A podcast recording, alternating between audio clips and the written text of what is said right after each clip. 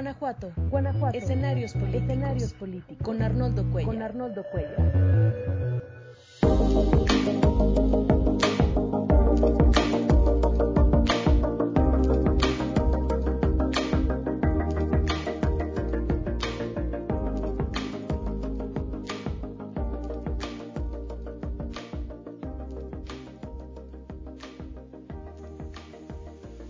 Hola, ¿qué tal?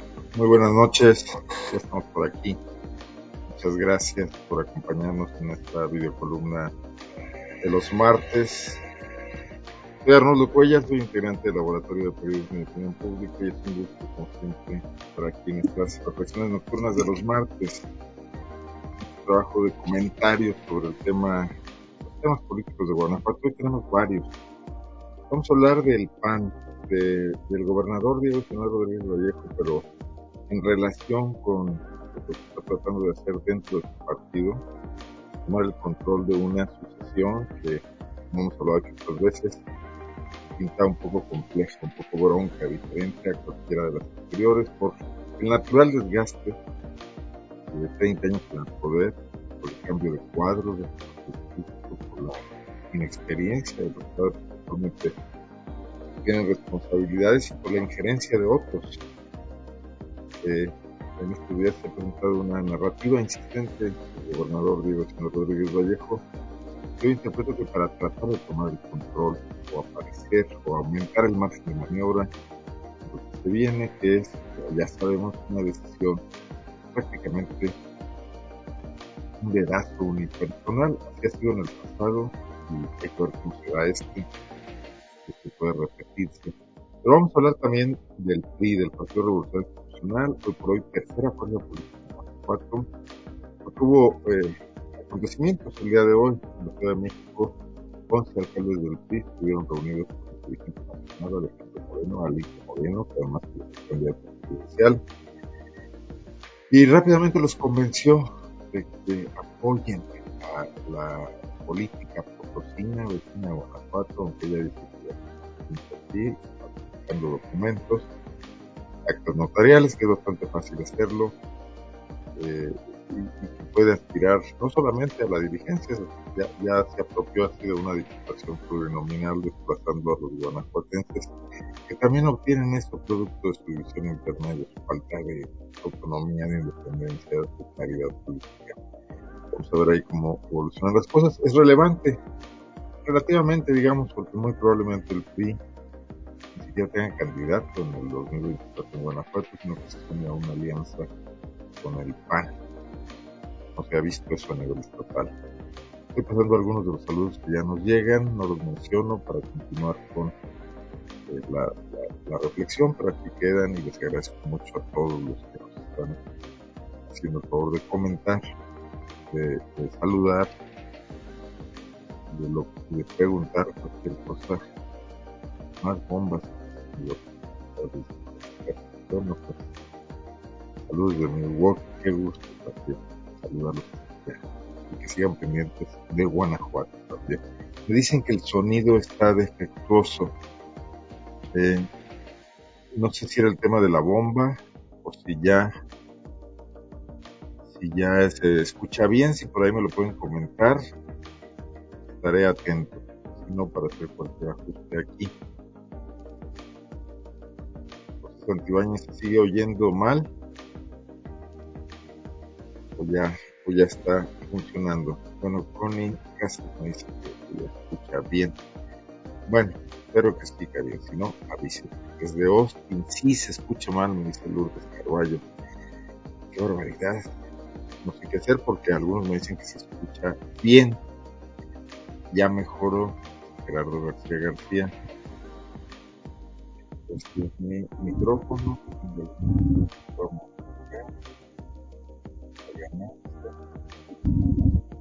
Ya se oye bien. Ya correcto.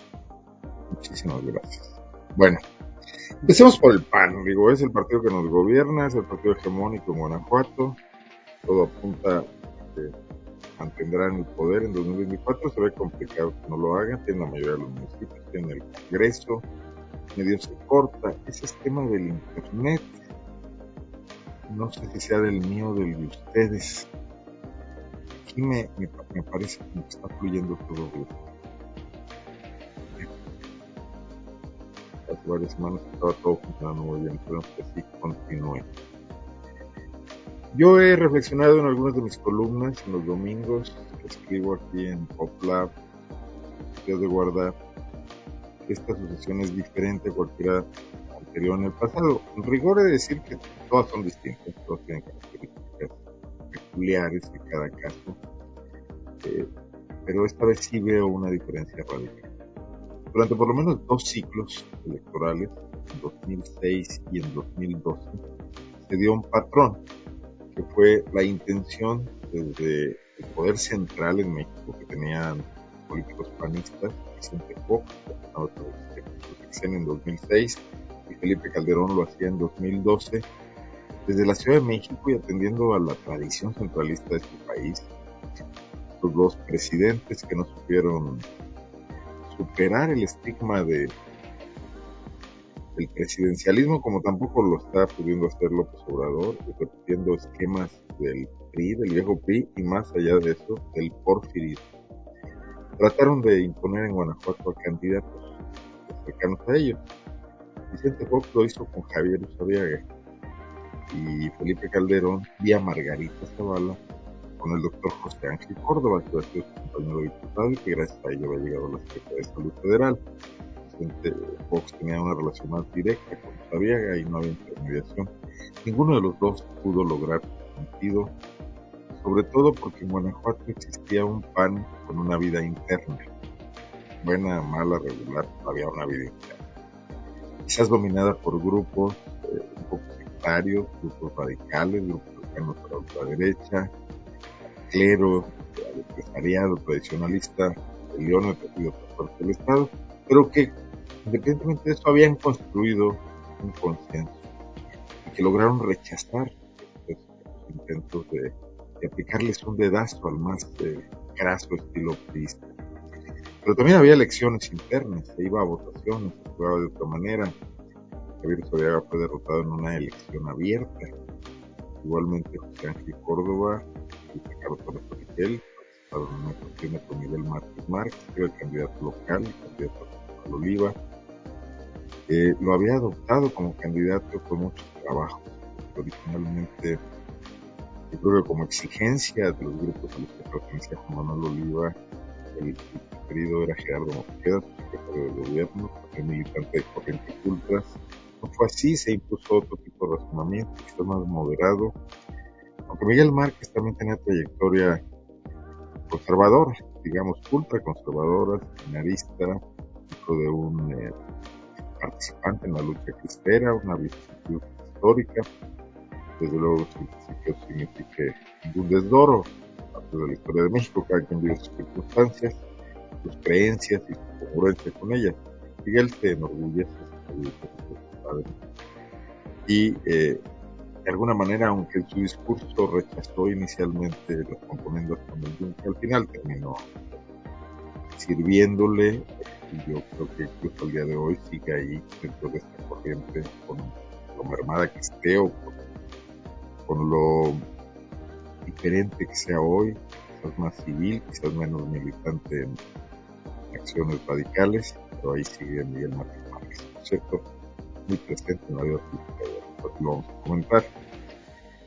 La sucesión del 2018 fue completamente distinta.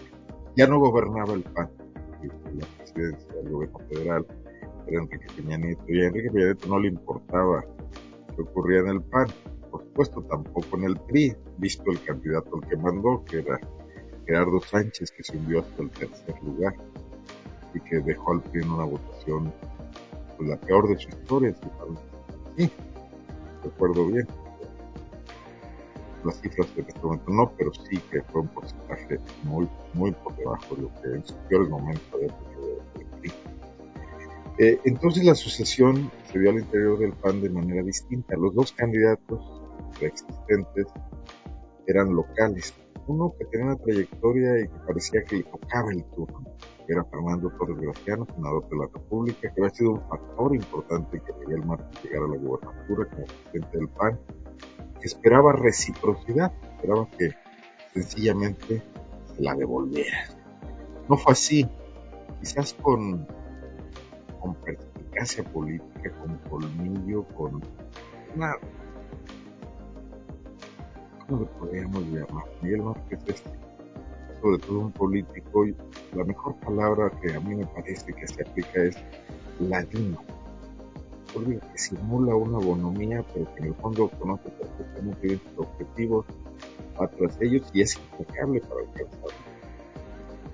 Yo me imagino, me tomo esa licencia, que Miguel Márquez consideró que Fernando Graciano no le significaba una garantía y para protegerlo de posibles eh, persecuciones políticas, que había materia, sobraba materia, solo hay que recordar papel del compadre de Márquez, Rafael Gallo Barba, interviniendo en todas las secretarías y poniendo proveedores, estando presente en la vida pública de Guanajuato de una manera como nunca se había visto ni en la época del PRI, las compras, la de obra pública, en la venta de terreno, en la compra de terrenos de trabajadoras, en la gigantesca inversión que realmente fue una, un arrendamiento carísimo del programa estudio de las cámaras absolutamente terribles antes ahora, pues no hubiera sido difícil armar un caso si se quería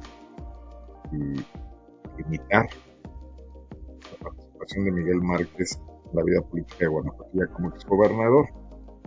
Márquez optó por construir a su propio y lo hizo prácticamente de Digo, si no hay jugueteo con la idea de candidato alcalde de León, tenía muy pocas posibilidades y padrino de Márquez tenía Héctor Jaime Ramírez Barbas, que primer secretario de Desarrollo Social como posible candidato. Al ninguno de los dos pudo quedar y en una pugna con el que tenía Ricardo el de Madero, Gustavo Madero, finalmente terminó optando por Héctor López Atillana para recuperar León, para nombre de Bárbara Botella. Una derrota difícil de soportar para Miguel Montes por la presidencia de su gobierno. Inventó este candidato de la nada, no lo pudo ser alcalde de León, pero fue su secretario de Desarrollo Social, Vallejo, lo llevó de la mano, le impuso condiciones para ser candidato, lo respaldó absolutamente, incluso lo soportó varios meses en el desempleo cuando debió renunciar debido a que fue sorprendido haciendo acciones de proselitismo que incluso dieron lugar a una demanda penal de Morena Federal, que fue negociada por Carlos Amarrique, que hizo puntos y le funcionó, le funcionó a Miguel Márquez, porque Diego él le respetó la, le, se dice en el ámbito deportivo, la jefatura, es decir, el jefe político. Y, no lo tocó, y no solo eso, sino que preservó buena parte de su estructura.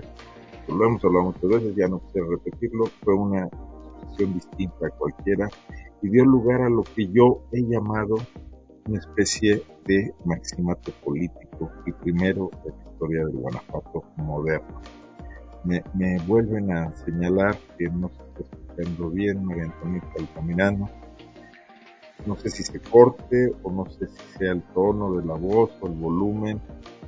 Dependo aquí de ustedes un poco para que me orienten, me digan sí está funcionando o no esta charla. Tengo que hacer algún ajuste. Ya no tengo más comentarios. Bueno, sigo hablando y me quedo a la espera de, que me lo ratifiquen o me digan si está habiendo problemas. Solo cuando se acerca se escucha parejo. O sea, aquí se escucha bien. Tengo aquí un micrófono al lado. Debe ser esto. Déjenme una sola cosa, puede ser audio, ¿no? Bueno, bueno, bueno. Aquí aparentemente está todo bien, está bien. Bueno, bueno, bueno, bueno, bueno.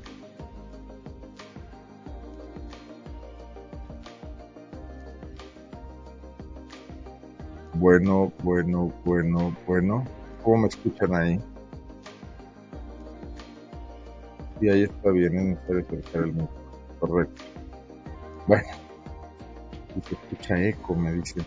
Bueno, trataré, trataré de hacerme entender. Gracias a José Gutiérrez, a Paulino Lorea, sus comentarios. ¿Qué de diferente, retomo el hilo, veo en esta situación? Bueno, no, no hay esta vez un polo de poder tan fuerte como un presidente de la República panista que quiere interferir.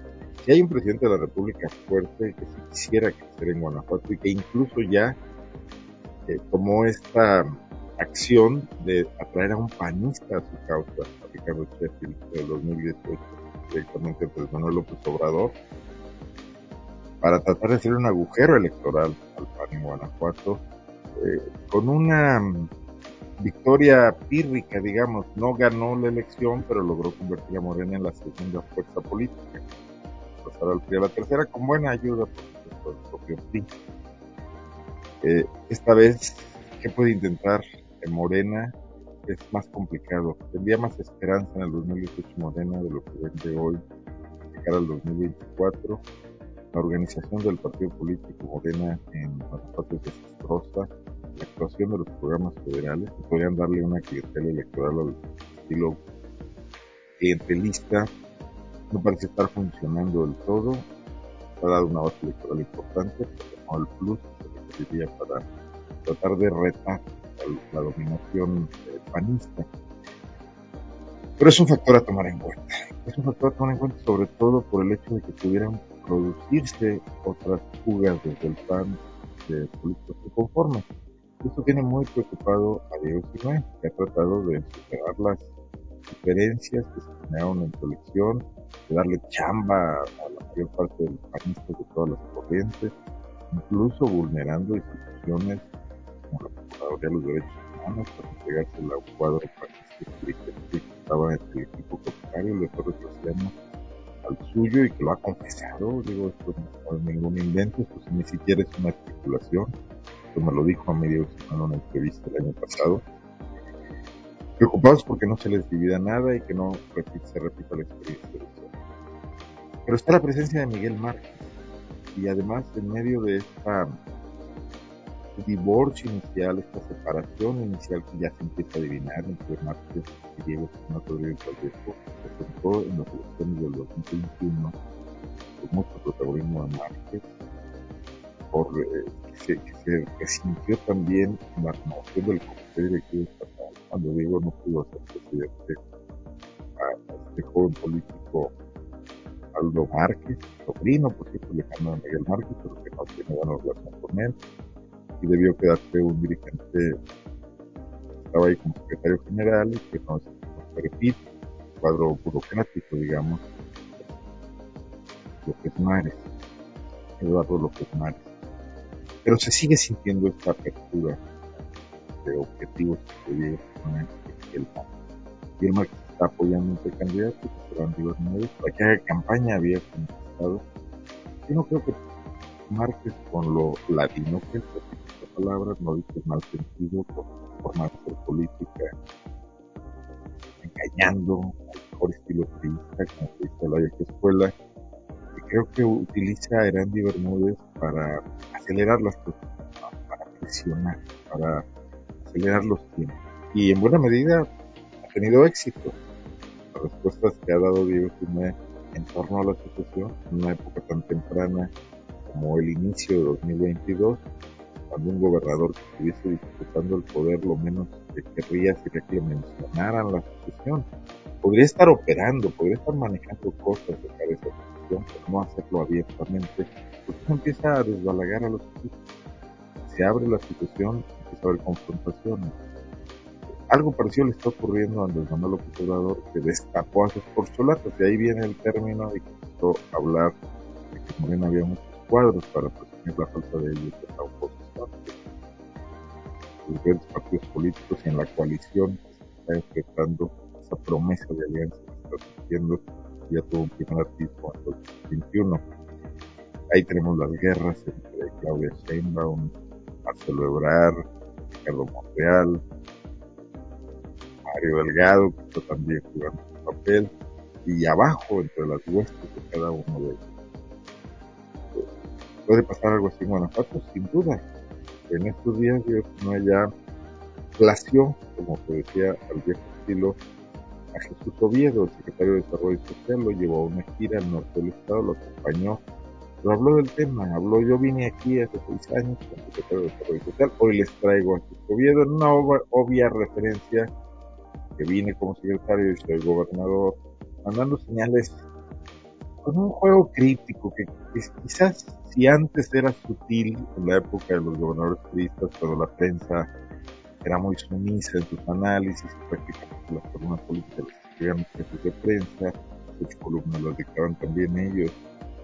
Hoy no se puede, porque hoy se destapan por todos lados interpretaciones, igual también las redes sociales y lo que hacen los propios políticos de los partidos, se desatan inercias que luego no será tan fácil controlar o volver a amarrar.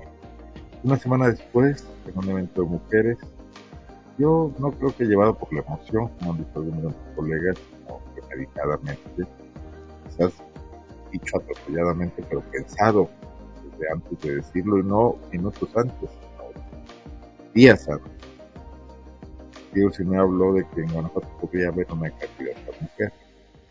Es evidente a quién se estaba refiriendo, ya han sido mencionadas mucho en PAN, en las políticas, en los partidos políticos, la presencia de dos alcaldesas en las mayores ciudades de Guanajuato, Alejandra Gutiérrez y Gloria Amparo, ellas mismas se ven a sí mismas como proyectos políticos, lo dicen sus asesores, sus subordinados, proyectos.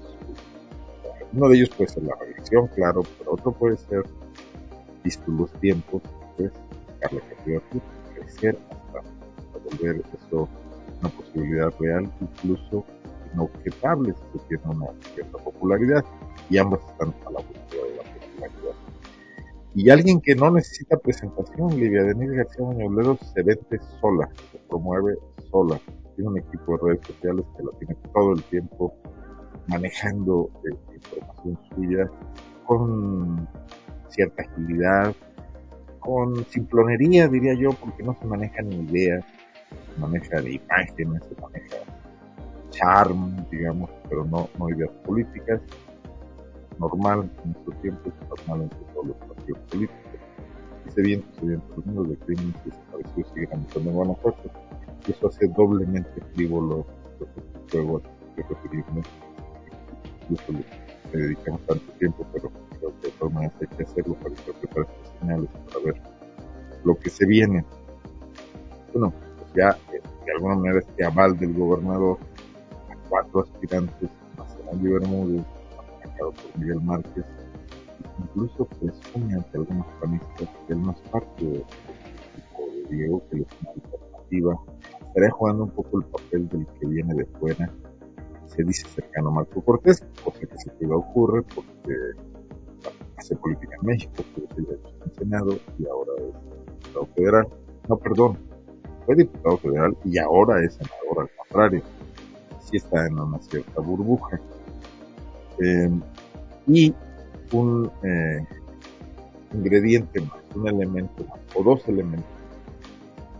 Uno al que yo le veo ciertas posibilidades, es Daniel Díaz Martínez, secretario No es que le vea posibilidades por brillantez, no lo ha hecho mal en la pandemia, es decir, creo que Guanajuato no ha tenido grandes caídas, no se ha atendido bien, todo se ha respondido por tiempo, la hospitalización ha sido eficiente, no se han visto rebasados, la vacunación que depende del gobierno federal también ha fluido. el tema con Daniel Díaz Martínez es que logra una compromesia. Ha logrado acomodarse en el ánimo de Diego pero él originalmente es un funcionario creado también de, la nada, porque no tenía trayectoria política era un técnico sanitario, médico, director hospital, hecho secretario de salud, Dicen los que saben que porque eh, lo atendió un médico en alguna ocasión.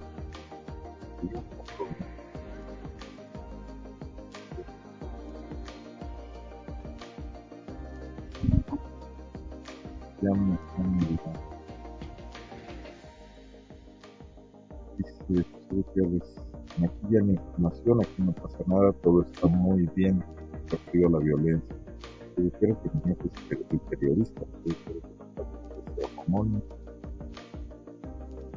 sea que los niveles de criminalidad le cuesten el resultado del PAN. No lo creo, hoy no lo creo. Los niveles estaban incluso más altos que en 2021. Teníamos de, un año crítico, de la guerra contra el Guachapol, de la captura del Marro, de mucha violencia en el Estado y la votación del PAN no se vio mayormente afectada. No parece que se esté tomando en cuenta y también la, la, la, gente, los responsabiliza el tema al gobierno federal y algo ahí hay de descuento Nacional, por lo menos eso lo dicen los números incluso hay estudios académicos, dicen que se escucha como si estuviera debajo del agua. Válgame Dios, ahora sí que no sé qué hacer, ya está.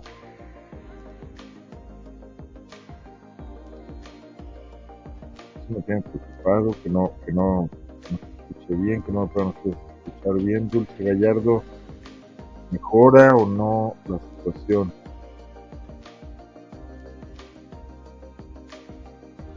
A ver qué hago, uno, dos, tres, probando. ¿Cómo me escuchan ahí? Esperaré, esperaré sus comentarios. Dejen retomar el hilo de lo que estaba diciendo. Esto ocurre en el PAN. Para mi gusto, es una situación distinta por el cosa que hayamos vivido en el pasado.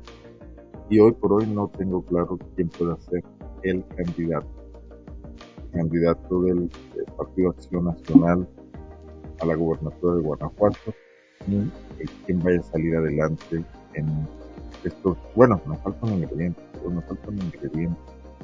Lidia, Lidia, Lidia, no. Este, Luz Gallardo un poco, un poco mejor. Se acerca más a la pantalla, escucha mejor. Estoy en gorgoritos que no me estén interesando. Bueno. Luis Galeano, que no le sabe estas cosas. Escalante, gracias. Me falta un factor de poder. Yo les decía que en, en la persona de Daniel Díaz, el secretario de Salud, pudieran concluir Marcos y. Esa es, es, una forma que se podría resolver esto. Que de los tres factores de poder que yo veo, el tercero es Marco Cortés, fueran vetando a algunos candidatos, como ya le pasó a Márquez a la elección del 2015 en la alcaldía de León. Creo que, aunque él, aunque él decidió por el castellano, no era su primera opción. Cuando le vetaron a Héctor Jaime, cuando le vetaron a Diego Simón, salió esa opción. Y él a su vez vetó a Ricardo Che. Algo parecido podría ocurrir esta vez. Y en unas candidatas como Alejandra Gutiérrez o Lorena Alfaro podría influir tercer factor, que es Marco Cortés, dirigente panista. Marco Cortés tiene una circunstancia. Su capacidad de maniobra va a depender de cómo le vaya en las elecciones de este año y en las del próximo. Este año tiene posibilidades de mantener Aguascalientes. Ya le fue muy mal cuando que era el único estado que podía ganar. Si gana por ahí algún otro, quizás logre librar la alcanza. Hay, hay elecciones de otros estados panistas, Quintana Roo, que la tiene muy complicada, y Durango. Entonces, priista en Durango, bueno. El tema es que saliera con un mejor resultado que solo Aguascalientes. El año que entra no tiene nada que hacer en el Estado de México ni en Coahuila, podríamos ser derrotas suyas, sobrellevar eso y entrar directo al tema de la sucesión presidencial, acordar la alianza y dejar que lo hagan, que, le permitan manga ancha en las decisiones de su partido en cuanto a candidato a gobernador. En 2024 sí hay varias gubernaturas que no pueden estar peleando, una de ellas es Guanajuato. Entonces, eh, este factor de poder está en veremos, digamos, si, si llega con más fuerza o no. La decisión del género del candidato, es hombre o es mujer, teóricamente la tiene el centro del PAN bien de Marco Cortés que controla totalmente sus órganos de gobierno consejo. entiendo que tampoco son ilegales. También tendría que sentarse a negociarle con panistas locales. Me preguntan que quién le veo posibilidades. Es de lo que estoy hablando precisamente, Juana, creo que nadie con claridad hasta el día de hoy. Pero bueno, ahí están. Quizás el más lejano que en este momento será Bermúdez, que es el señuelo que ha lanzado Márquez. Tendría de que sea una excelente campaña y lograr levantar muchas simpatías en los estados. El único que está corriendo por la libre, que permite su puesto de diputado. Pero también el PAN está ya muy amarrado por la nómina, la nómina estatal y la nómina del no es fácil que un candidato con tintes de independentismo lograra prosperar. de que ser el candidato de alguno de, ellos, además de Marcos, probablemente de Diego, pero lo veo complicado. Veo con más posibilidades a Alejandro Gutiérrez, gobierno de más grande, o también más peligroso para un político arriesgarse en la imagen, pero tiene un respaldo casi incondicional hasta este momento de Marcos Cortés y podría negociar con Márquez y atenuar un poco los diferencias entre quien sin duda también le ha presentado sus espacios, como es el, el, jefe de la Policía de León, el secretario de Seguridad Pública, o el asiento que acaba de darle un zapal al italiano Sánchez Aguado, mentor de Diego Sinoé. Eh, hay temas ahí, pero se pueden negociar y los podemos ir revisando conforme avance. Ese panorama lo veo en el PAN. Quiero, quiero darme tiempo para revisar también lo que pasó hoy en el PRI. Me parece muy sintomático de mejora por momentos, sigue estando.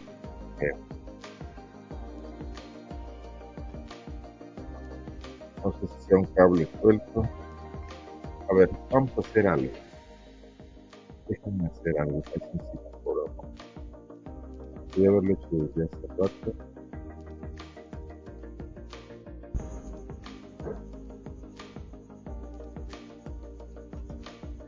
A ver, ¿cómo se escucha en este momento? ¿Cómo me escucho? ¿Sienten que, que mejoró? ¿Empeoró? A ver. Tendría que haber un cambio porque cambié de micrófono, cambié el micrófono de la cámara. Se escucha mejor, me dice Jafet. Bueno, voy a confiar en eso. Hoy el Partido Revolución Institucional tuvo una jornada con algunos de sus liderazgos. Los 11 alcaldes de Guanajuato estuvieron en las oficinas de Alito Moreno en el edificio de Insurgentes Norte en la Ciudad de México. Dicen que cada día con menor mantenimiento ese edificio, con menos prerrogativas. Gracias a todos, dicen que ya mejoró. Bueno, ya me siento más tranquilo. Espero que no se haya perdido mucho de lo que dije antes. Muchísimas gracias, Araceli Domínguez, qué gusto, Xochil Méndez, Ángel Macías desde Guanajuato, también un gusto saludarte, Dulce Gallardo, bueno, Fernando Revilla, que ya había estado por aquí, Edith Domínguez, que es mi compañera de trabajo, bueno, gracias a todos. igualmente, si tienen preguntas, cosas que se me escapen, aquí observen, estoy atento a las intervenciones. Bueno, pues en el PRI se separó, del, hubo una convocatoria para emitir, eh, para que el Consejo Político se reuniera. Me preguntan por Libia. Creo que tiene opciones, creo que puede ser la candidata de Diego Sinué si deciden que es mujer y si no hay acuerdo con Marco Cortés. Pero bueno, de todos los que me preguntan les digo que tengo posibilidades. En realidad así es. No, no me gusta adivinar.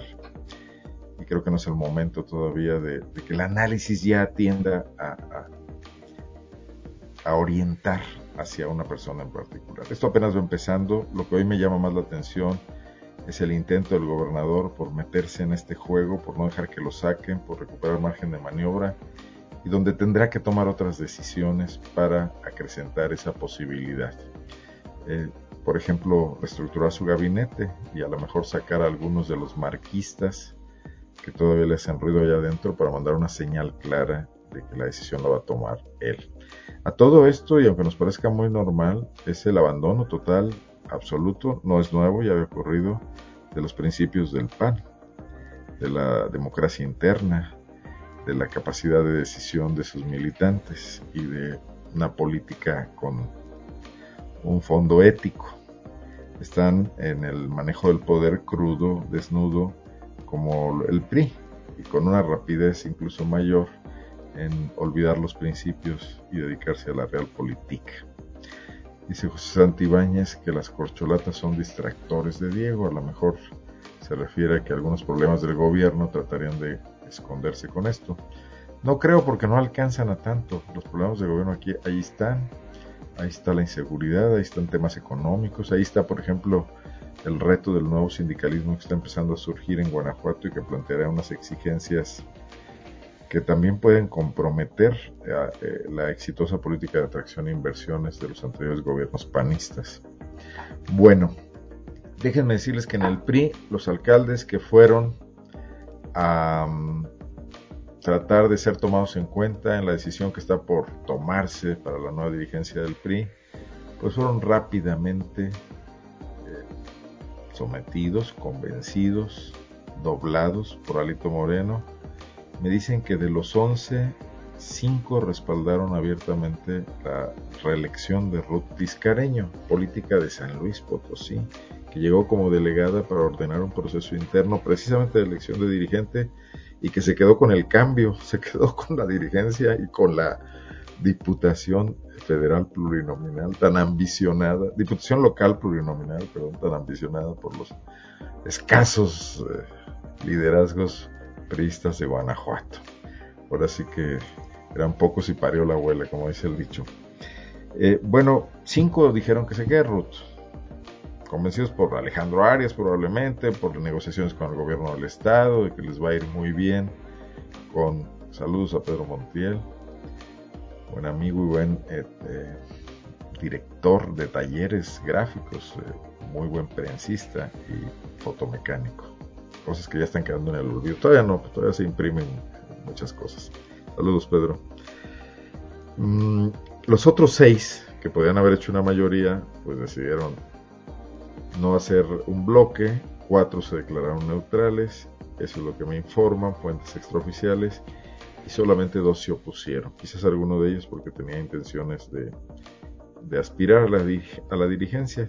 fue un paseo, Alito Moreno los convenció, la elección que se viene el 10 de abril ya está pactada, es una simulación como suelen ser las cosas en el PRI, no entienden nunca, pueden estar en sus últimos momentos y seguirán siendo el PRI.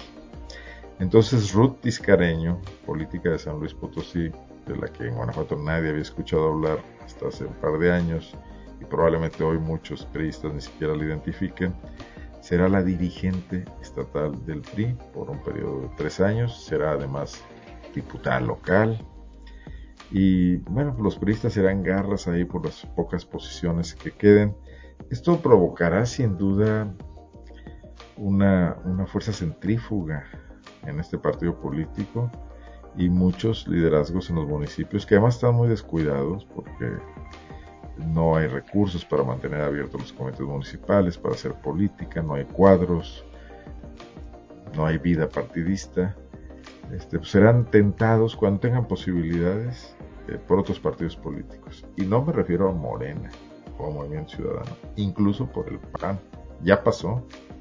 Adrián Hernández en Dolores Hidalgo, un priista que había ganado su elección como priista hace algunos años, que además tenía un cargo federal en, desarrollo social. Eh, fue candidato por el PAN, lo convenció Miguel Márquez y hoy es alcalde por el PAN. Eh, bueno, esto puede llevar al PRI a peores momentos ya está poco presente en León, ya está muy poco presente en Irapuato. Eh, queda ahí una, política como Yulma Rocha, que ha sido marginada, que es la damnificada directa de, estas decisiones. Primero del apoderamiento del PRI por Ruth Lugo y Alejandro, por Ruth, perdón, Tiscareño y Alejandro Arias, y ahora eh, por esta decisión de Alito Moreno, por este descuido, abandono, falta de, ¿cómo se le podrá llamar? Dignidad, ya, es una palabra demasiado fuerte. Falta de autoestima y de capacidad de supervivencia de los periodistas de Guanajuato. Les fueron quitando el poder poco a poco, les quitaron la gobernatura en una decisión presidencial, se los llevaron de la mano, les quitaron el Congreso a la vuelta de algunas legislaturas.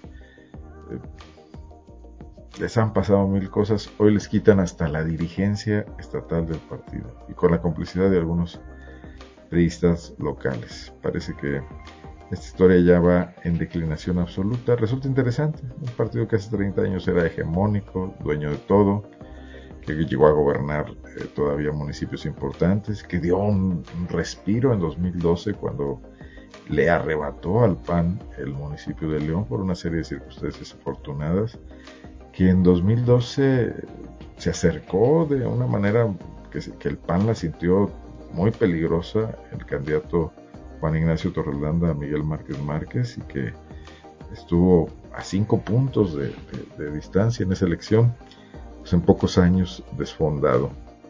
¿Qué va a pasar? ¿Quién se puede quedar con ese capital político? Morena puede crecer un poco más, no para dejar de ser segunda fuerza política, pero ahí vienen otros. Quizás sea el lugar que vaya a ocupar Movimiento Ciudadano, que es un partido que toma decisiones más estratégicas, más compacto, con una dirigencia que está jugando con un oportunismo, dicho esta palabra no peyorativamente, descriptivamente, y que puede capitalizar muchas cosas. Ya en Guanajuato, en León, perdón, dio una buena campanada en la pasada elección cuando logró colocar una regidora y desplazar al Partido Verde, que históricamente había tenido esa posición. Bueno, hay otro tema, ya no es electoral, pero creo que es importante comentarlo antes de terminar, que es lo que ocurrió hoy. Tiene que ver con una precandidata, con la alcaldesa de León Alejandra Gutiérrez, no por razones de ese sentido, sino de su forma de gobernar. El Consejo de Zapal. Zapal es un órgano muy relevante en la política de León y de Guanajuato, en la política pública, en el servicio público. Es eh, la mayor ciudad del estado con un reto fuerte en materia de servicios y es un organismo que maneja un presupuesto superior al de los restantes 45 municipios de Guanajuato que además está, mm, dicen que MC es palero del PAN. Yo creo que ha negociado bien con el PAN, que hay políticos de MC que absolutamente sí se han vendido al PAN, como, como el anterior diputado, Jaime Hernández Centeno, si no me equivoco en el nombre, y que hoy es funcionario público en el Estado. Esto le ha pasado igual a, al Verde y al PRI, etcétera, no es novedad.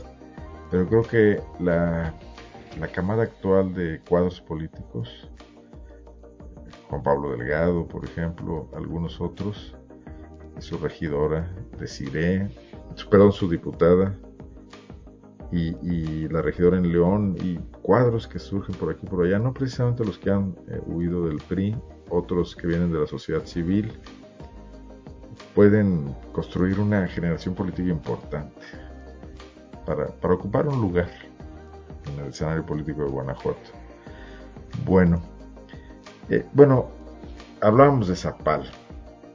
Venía de enfrentar una crisis seria. Jorge Ramírez, ex dirigente de Coparmex, que asumió esa posición de la mano de Héctor López Santillana, eh, no, no, pudo extender más eh, en otro periodo. Resultó un, un, presidente de consejo muy problematizado desde el principio cuando enredó sus intereses personales con, con, la función pública, viniendo del sector privado, siendo una gente que iba con la intención de limpiar Zapal, que venía de otro escándalo con Pedro González, también un empresario, directivo empresarial, de autobeneficiarse con las decisiones de inversión de Zapal. Rápidamente Jorge Ramírez incurrió en lo mismo, y aunque siempre se defendió, que él no se dio cuenta, etcétera, cuando le otorgaron una obra en un en una sesión de un comité en el que él estaba presente a su cuñado, siempre quedó la duda. Dicen que la mujer del César debe ser honesta y parecerlo, y los empresarios en la política que siempre han sido críticos del desempeño de los políticos, que dicen no tener necesidad, llegar a estos cargos de representación, donde están con el papel de, de emisarios de la sociedad, de los ciudadanos, y no como cuadros políticos funcionarios públicos, pues tendrían que aplicarse de lo mismo. Tendrían que ser honestos y parecerlo, no dar lugar a confusiones. No fue el caso de Jorge Ramírez. Y no aguantó. Tuvo que salir rápido por piernas. Y aparte le ocurrieron pues, tragedias que quizás pudieron haberse evitado, quizás no, como la muerte de cinco trabajadores en una planta de tratamiento donde el discurso era que iban a recuperar esa planta de tratamiento eh, para dar un buen servicio a la ciudadanía porque el concesionario privado estaba haciendo malas cosas y cometiendo un fraude contra la ciudad.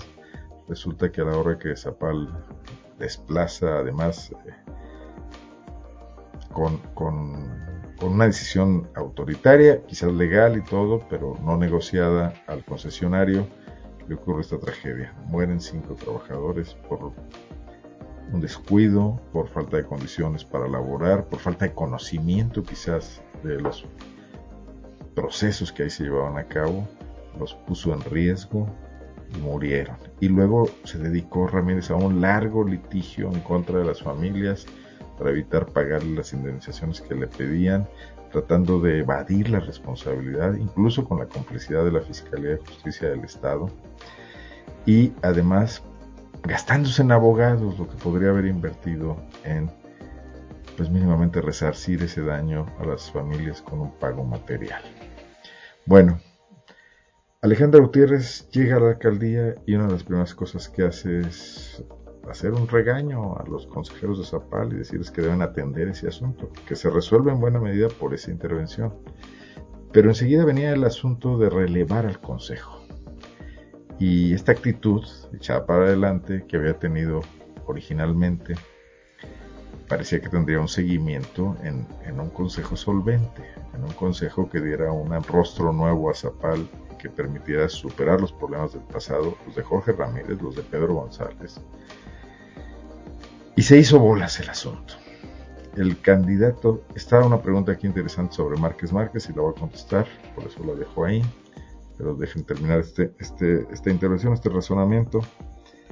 Eh, el favorito, el designado, el tapado que se mencionaba en todas partes para hacerse, para ser consejero de Zapal, que lo fue, y luego para ser presidente, el ex eh, tesorero del Estado por dos ocasiones, Juan Ignacio Martín Solís, hombre ya veterano, muy cercano a Carlos Medina Plasencia, aunque no militante del PAN, más bien ejecutivo, empresarial, contador público, no aceptó.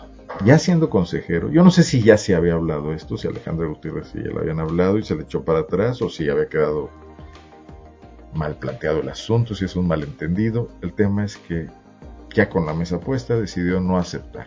Y esto metió en un lío a la presidenta municipal se habló del empresario Rafael Yamín, quien, quien se antoja realmente complicado que pudiera aceptar porque dirige empresas exitosas, exigentes, más en estos momentos de, situación económica complicada. No necesito explicarles cómo el momento se ha, complicado por cuestiones sanitarias, por cuestiones políticas, por cuestiones globales incluso. Eh, tampoco se aceptó, no, mm, desconozco incluso si se le llegó a ofrecer. Pero bueno, hubo que resolver el asunto improvisando. Y se improvisó al más viejo estilo, al estilo de, los priistas de los años 70.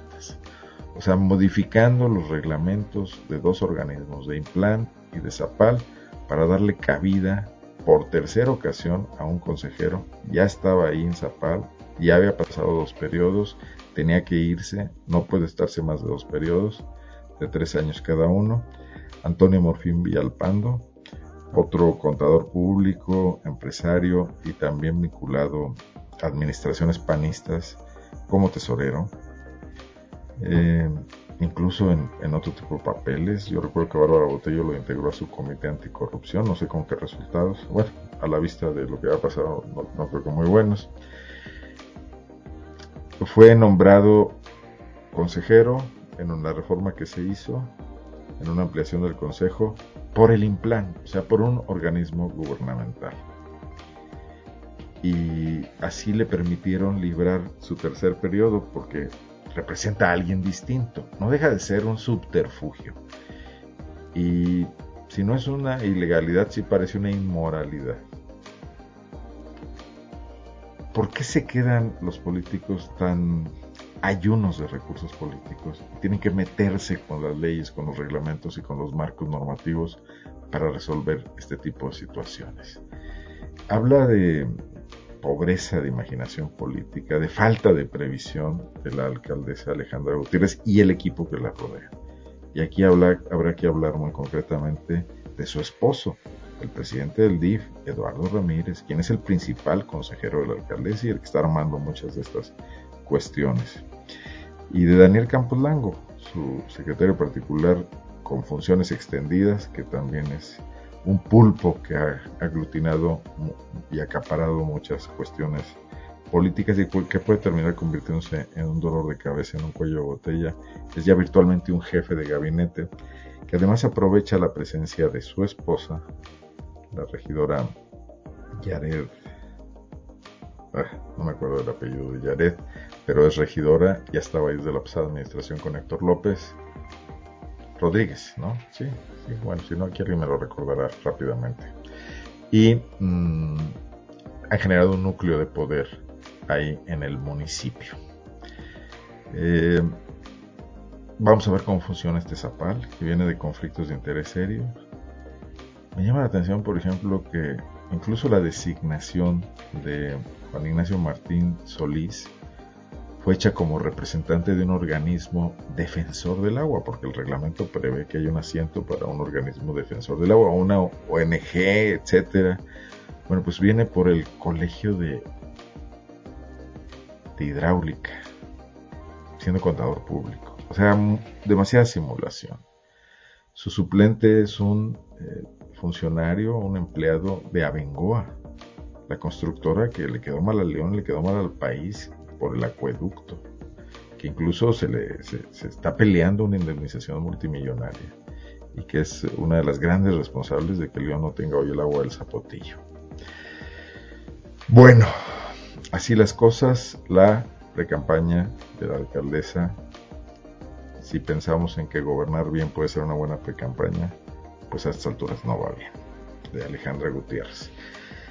Me pregunta Juana Castañeda que qué opina de que Márquez Márquez, Miguel Márquez Márquez, se haya integrado al tema de drogadicción. Eh, ahorita platicamos de eso y que Japami también aquí saca de apuros al municipio y en las campañas le invierte. Me, imagino que nos escribe desde Irapuato, Juana. El gobernador Diego Sinoa que trae este programa del Planet Youth eh, exportado desde Islandia, yo he sido crítico de eso, me parece que trasplantar una solución que funciona en otro país, sobre todo un país con características tan distintas y un país tan pequeño, a México, a Guanajuato, no, no es la mejor solución, pero bueno, ojalá funcione. Eh, le lanzó un reto a Márquez porque resulta que en algunas mediciones que han hecho los pueblos del Rincón, Purísima y San Francisco tienen altos niveles de, de drogadicción, de jóvenes impactados por adicciones. Y dijo, ojalá Márquez sea el padrino. Yo lo sentí un poco como una puya, y Márquez acepta y se sienta con el secretario de Salud, que ya dijimos que es muy cercano a él, Daniel Díaz Martínez, que Márquez lo nombró y que Márquez tiene ahí a muchos familiares suyos rodeando a Daniel Díaz Martínez con la complacencia de él.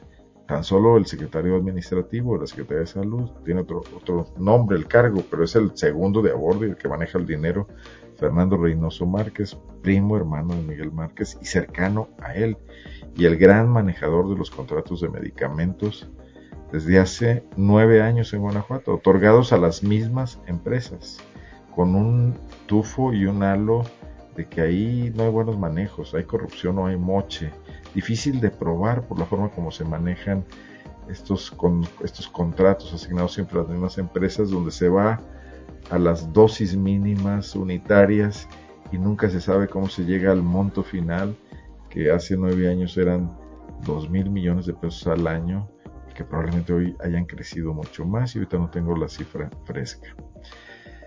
Alguien me decía, un conocedor de estos temas, por cierto panista también, que con el recurso suficiente Planet Youth puede ser un gran instrumento electoral.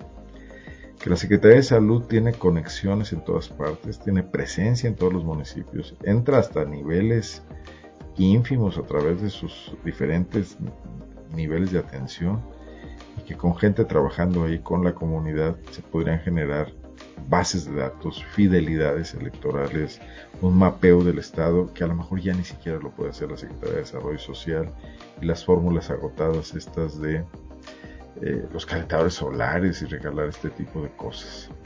Dice Miguel Mendoza que al PRI hay que mandarlo al basurero de la historia. Bueno, sí, el, PRI creo que ya está ya a un paso.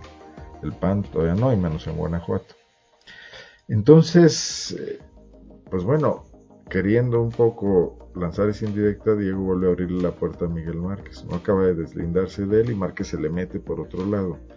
Pero además acaba de anunciarse una fundación que preside la esposa de Miguel Márquez, la señora Maru Carreño de Márquez, que pretende precisamente eh, ahondar, trabajar, profundizar en el tema de la crisis de valores y la defensa de valores. Ya sabemos cuáles valores, los valores tradicionales, los valores que defiende pues, el Partido Acción Nacional, la derecha, y que van muchos contra derechos, van contra los derechos de las diversidades de las minorías sexuales, van contra los derechos de las mujeres, son antiabortistas o, penalizadores del aborto, mejor dicho.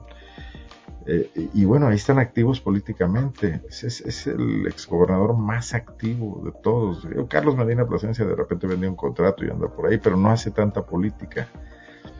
Juan Manuel Oliva tampoco, a, menudo además lo, lo, tienen muy marginado. Juan Carlos Romero Hicks está en un exilio y también está ya viviendo sus últimos momentos en la política.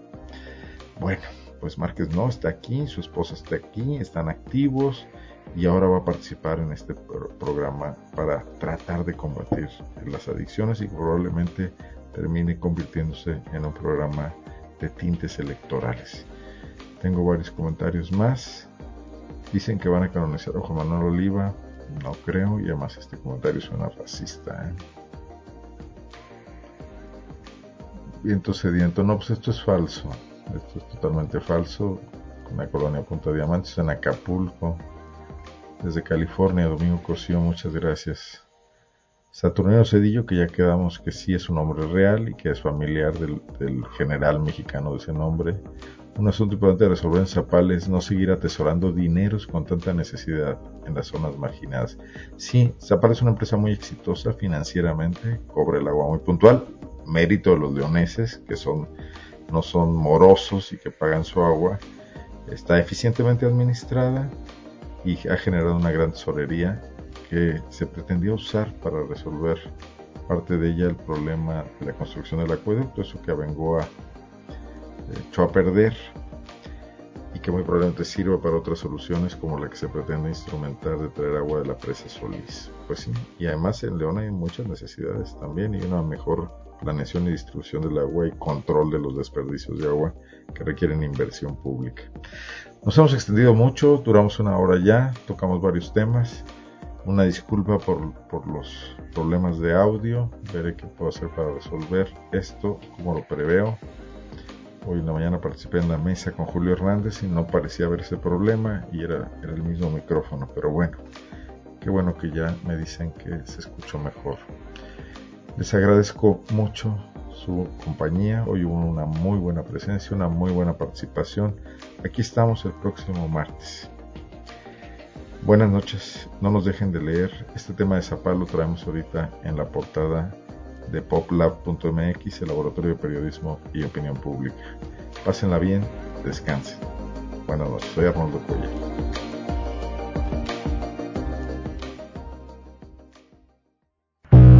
Guanajuato, Guanajuato, escenarios, escenarios políticos con Arnoldo Cuellar. Con Arnoldo Cuellar.